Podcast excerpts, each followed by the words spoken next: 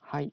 ということで、はい早速ね、始めていきたいと思うんですけれども、はい。あのーポッドキャストで聞いてくださってる方は、そのまうまん続くかなと思うんですけど、うんあの僕らの収録の都合上、ちょっとあの一月あほれど空いてしまいまして、うんうん。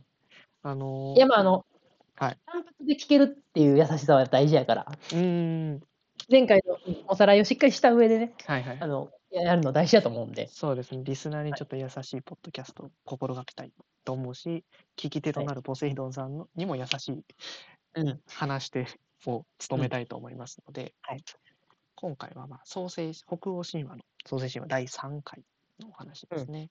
うんうん第1回の方で巨人のユミルが誕生して、うんその大きい溝からね、うん生まれてきて、うんでそのユミルから、まあ、ユミルとか一緒におった牛とかからうん神様が誕生してでそのうん神様,、神様の子供としてオーディンがかの有名なオーディうンんが登場してきたりみたいなうん話があった第1回、うんうんで第2話でそのユミうんル邪魔やなってことでうんうんうん。あのオーディンと一緒に生まれた2人の兄弟、まあ、合計3兄弟が邪魔やなってことでユミルを殺めましてでその殺めたことによった出大量の地でユミルを筆頭にしたあの巨人たちもみんな溺れ死んじゃったりみたいなうんうんうんでまあただ一人の巨人は巨人のその夫婦は生き残ってあうのん復讐してやるみたいなうんヘイトを貯めたりとか、はいでまあ山名ユミルが消えてどうしようかってなって、まあ世界作るかってオーディンたちの神々は思ってなんかいい素材ないかねあここにいいのが転がっとるやないかとユ怖ミルのえ。体をうん使ってそれは怖いんよな、発いろ想んなが。場所を作りましたよって、脳みそが雲になったりねうん体を大事にしたりみたいなうん話をうんしていったかと思います。はい。聞きました。これがさっくり恐ろしいさっくりとした復習ですね。うんでまあその第2回の話の中で僕たちはユビルの屍の上に立っているとうん。うんうんうん。話をしなんまだっけ、した。肋骨で囲まれてるんやったっけえっ、とねまつげだまつげなまか。つげとかそまうついげうで囲まれてる。そう巨人やからな。スケールそがう。そうそうそうそうそう、はいそれがその人間の世界を覆う壁になっていて、うん。まあ、そういう世界人間が住める世界ミッドガルドっていうのを作ったんですけど、うんまあ肝心なそこに住む人間いないよねっていうとこから今回は始まっていきます。うん。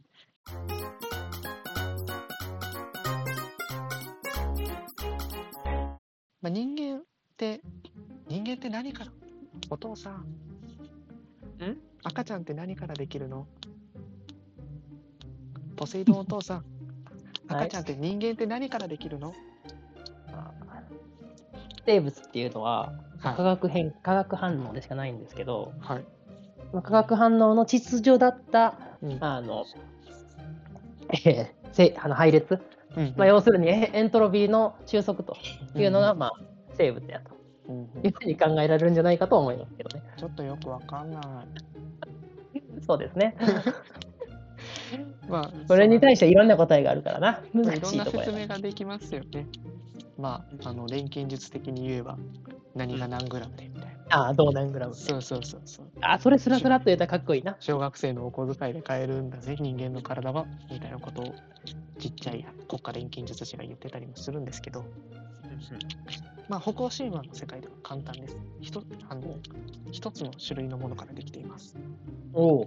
さて、それは何でしょうえ一つの種どうせまたユミル、ユミルの死体持って遊ぶんちゃうんいや、今回ちょっとユミユルミル使わないですね。ユミルの毛毛とかちゃうか。ああ、違います、違います。ユミルは使わない。じゃあユミルの肉体はその生物的なものうんには、あーまあ、まあ厳密に言えばちょっとあれなんですけど、うんそうじゃないですなんそうじゃないですああえっと、前でも一回あったのは、うん冷たい空気と暖かい空気がぶつかって生命が生まれるみたいなうんうんうんうんのはありましたねだから氷そうそういう氷からみたいな神様が生まれたりしましたねそれは神様が生まれる時かそうそうそうそう人間はもっとこうしょうもない神あ神様ユミルとかねあ、ユミルかか。うんそうそうやな。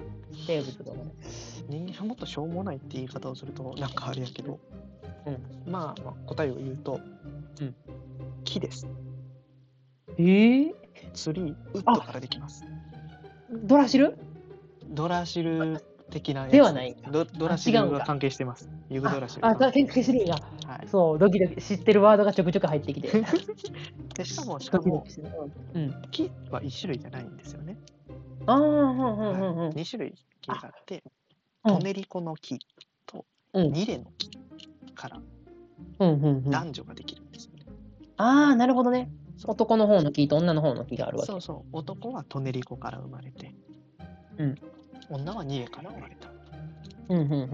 ですねでトネリコって別名がまあここではなく西洋トネリコのことなんですけどあ、ほんまにある木なんだ。まあ実際にあニレの木もトネリコの木も実際にあって、えトネリコはユグドラシルなんですねユグドラシルもトネリコの木なんですよ、ああ、そうなんや。はいうんうんうん、だからまあそうなんか大きいトネリコの木がまあユグドラシみたいな説明が適切かはちょっとわかんないんですけどあ、うん、ちょっと総数が欠けるんですけどまあまあまあ、同じ類の種類のものから生まれてるよって、うんうんうん、でニレの木ってこれちょっと調べてないからあれなんですけど、まあ、いろんな神話に登場するらしいんですよね、あー北欧神話以外にも。はいはいはいうん、で、まあ、日本語でニレって言われててそれはなんかうん濡れから転じたっていう、うあのん、色を塗るとかの濡れねからうん、うん、う転ん。じたみたいなことを言われています。詳細は不明です。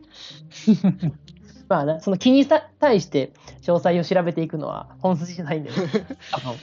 で、それでうん、その木はどんな風に作っていったと思いますあの作るのはオーディンたちの3兄弟なんですけど、オーディンとビレと、じゃあビリとベイですね。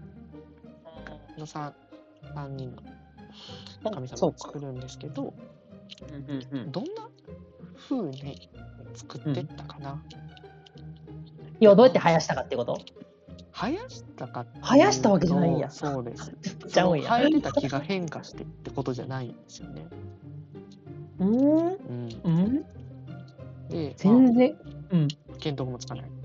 そうやだからその変えるわけじゃないっていうところがはてなすぎるねんけどその、まあ、偶然的な出会いをするんですよね。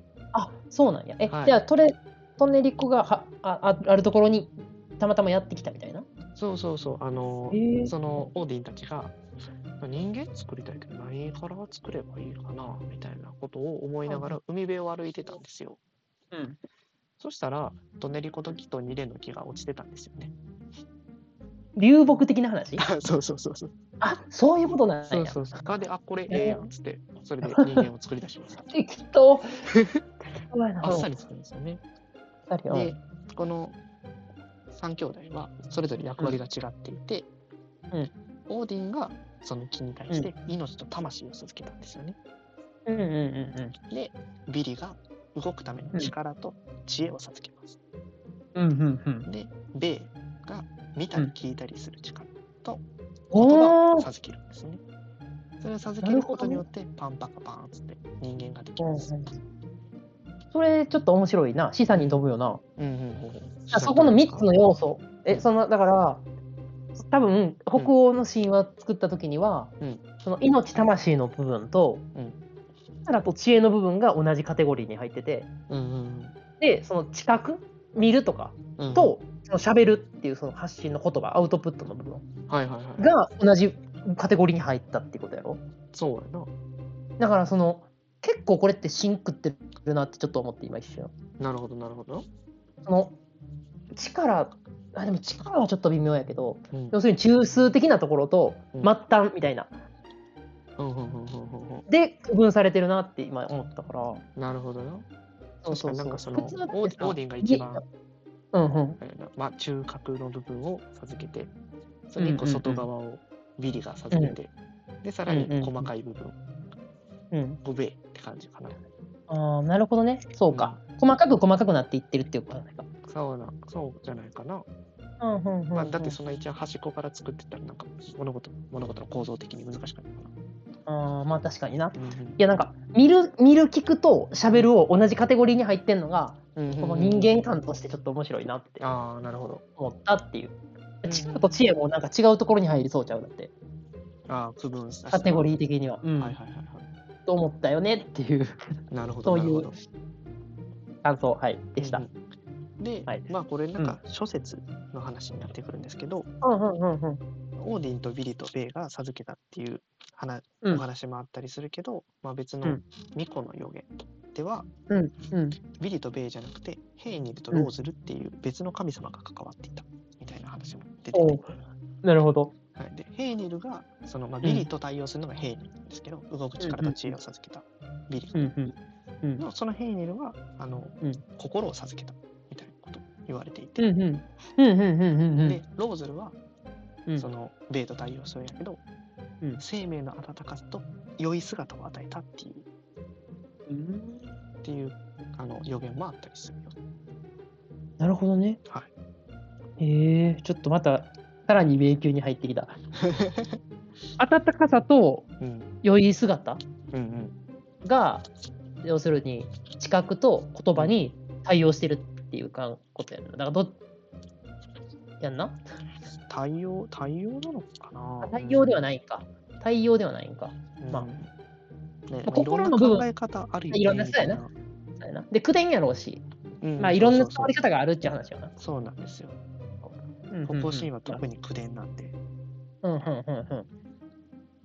全部歌によって伝わるんですよね。うんうんうん。だから、まあ、うんいろんな解釈があるのかなっていう、なるほど、なるほど。はいはい、はいはいみたいなね。はい。うん。で、まあ、その、出来上がった、生まれた彼らのお名前が、トンネリコから生まれた男の子は、アスカと呼びます。うんうんうん。で、ニレから生まれたのが、エムブレっていう名前ですね。アスクとエムブレ。アスうん男のアスクとうん女のエムブレ。うん。で、この2人がミッドガルドに住んで、うん。そこでたくさんの子供を産んだっていううん風うんになるので、人類の祖先っうんうんうん。てなっていきます。なるほど。で、まあ、これが人間ができたお話なんですね。ちょっと、まあ、ちょっと、今までと比べたら短めというか、あっさりとしてるんですけど。そうやな。はい、まあ、サクッともう、オーディンたちの神パワーで、うんうん。あ打ざっってくいっりたっていう感じ。木見つけた。あ、ええこと思いついた。うんこの木で作ろう。パーンっつ って。はい、ミッドガルドに住んでね。あ、わかりました。っつって。うんこれもバーンって生まれてったよっていう。うんうんうん。意外とあっさり。うんうん。その楽園追放みたいな話もないし。ああ。そうやな。はい、確かに。で、そのうんアスクとエムブレのイニシャルをちょっと考えてほしくて、うん。アスクの頭文字、アルファベットやと何ですかねアスクの A? っ ?A ですてね。話。うんうん。エムブレやったら E? E、うん。聖書の世界で、うん最初の男女ってうん。誰ですかアダムとイブか。はい。男があー女がいるんですね。なるほど頭文字なんですか A と E ですね。はい。なんか一致しますよ ね。え、何その、 持って回った 感じ。一致するんですよね。う一んう致んうしてん。て、うんでもこれじゃあ実はその旧約聖書の世界観が流れ込んできて、後世うでーん。うん。あのそういう影響が出てるんじゃないかみたいなお話もある諸説の一つとしてうん。えー、なるほあどるんでねす。よね。あるんや、そういう議論が。そうそうだからまあヨーロッへパ、えうんその北欧神話の世界とかの地域、うんまあ、ゲルマン神話とかドイツとかですよね。うんうんまあ、今はキリスト教が広く信仰されてるじゃないですかうん。うんヨーロッパの地域は。ただまあそういう世界。観の影響は多分に受けるだろうし。うん。でまあこれもすごいこういう後々の話話そうと思うんですけど、まあ、そうのんキリスト教的なみキリスト的な見方がされる神様の話が、うんまたどこかで登場する僕の好きな話で、ーあるんですけど、うんまあ、そういうのにまあちょっと多少少なからず解釈の一つとしてキリスト教の世界観が反映されてるみたいな話もあったりするんですよね。うん。でまああのこれ僕が参考にしている山室静香先生的には、うんまあ、そんなことないんちゃうっていう立場の人です。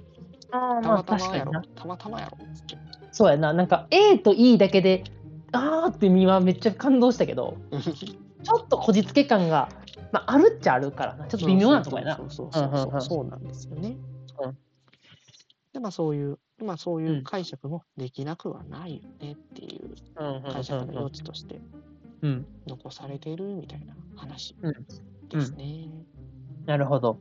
こんな風に世界ができてきましたおお。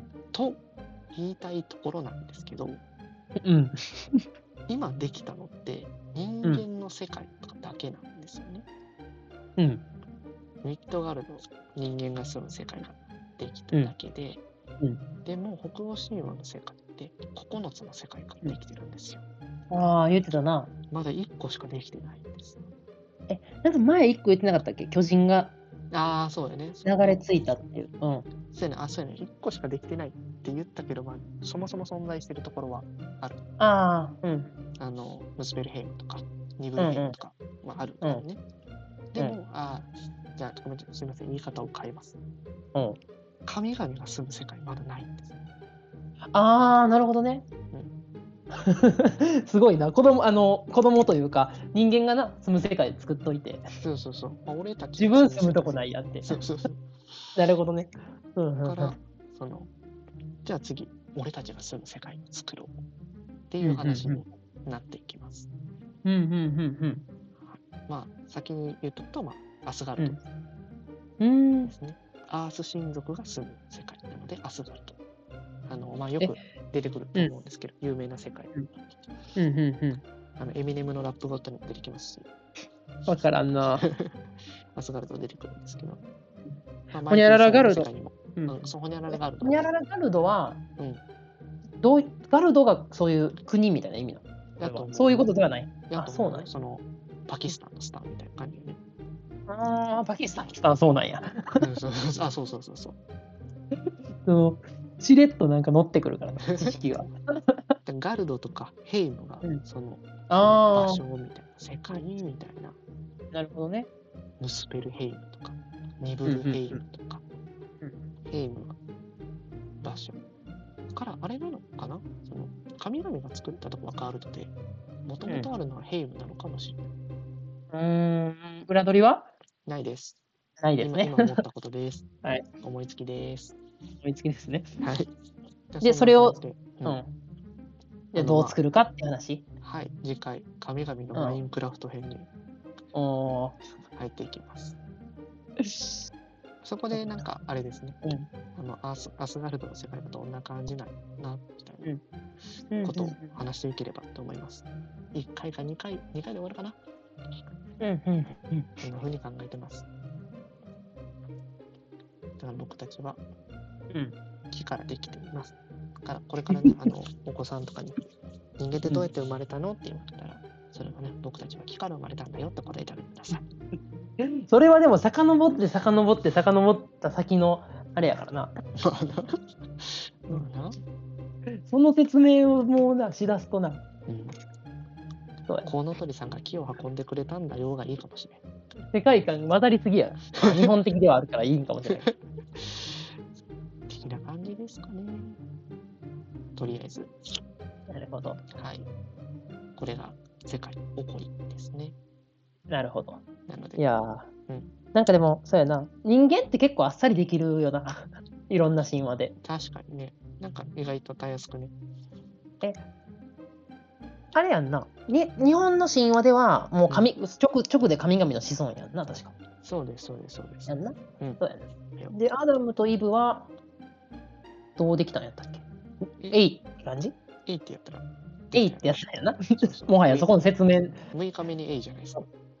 そうかはい割とさらっと作られるっていうねそう人だ間よね。やっぱその、あれなんか、神々の凄さを示すためには、うんうんうん神々はバーンって、ドーンって生まれて、ま人間はひょいみたいな感じなのかな。ああなるほどね想像ですけ ど、なるほ根拠はないです。どなるほどはいそうかいやーという感じで今回はこの辺で終わってみたいと思います。はいではまた次回聞いていただければと思います。はいありがとうございましたありがとうございました。